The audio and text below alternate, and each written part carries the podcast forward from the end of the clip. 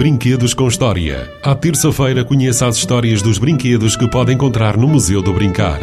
Brinquedos com História, um podcast patrocinado pelo município de Vagos. Olá, mais uma rúbrica aqui na Rádio Vagos FM, Brinquedos com História. E hoje não vos vou falar especificamente de um brinquedo, mas algo que, que, todos nós já fizemos para brincar, para definir quem brinca primeiro ou depois. Estou a falar do cara ou croa. Pois é, o cara ou croa, quantas vezes vocês se lembram de atirar ao ar para saber quem é que ia jogar primeiro ou ia jogar depois, ou quem é que escolhia a bola no futebol ou o campo, e ainda hoje toda a gente sabe que se faz isso. Esta história e este uso desta moeda vem de muito longe, vem do tempo dos romanos, vem do deus Janus, que terá sido o primeiro deus a cunhar moeda em cobre. Deus Janus a moeda traz de um lado a dupla face de Deujanos e do outro lado traz um navio, uma embarcação romana.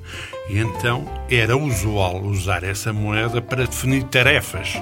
Tirava ao ar quem é que vai fazer isto, quem é que vai fazer aquilo, e foi-se usando e por aí fora eh, continuou a, ser usado e muitas vezes nos lembramos de fazer apostas de se sairia cara ou coroa. Infelizmente, em 26 de novembro de 1969, não correu muito bem para os benfiquistas. É que eles tinham acabado de perder a ronda da taça europeia contra os Celtic por cara ou coroa.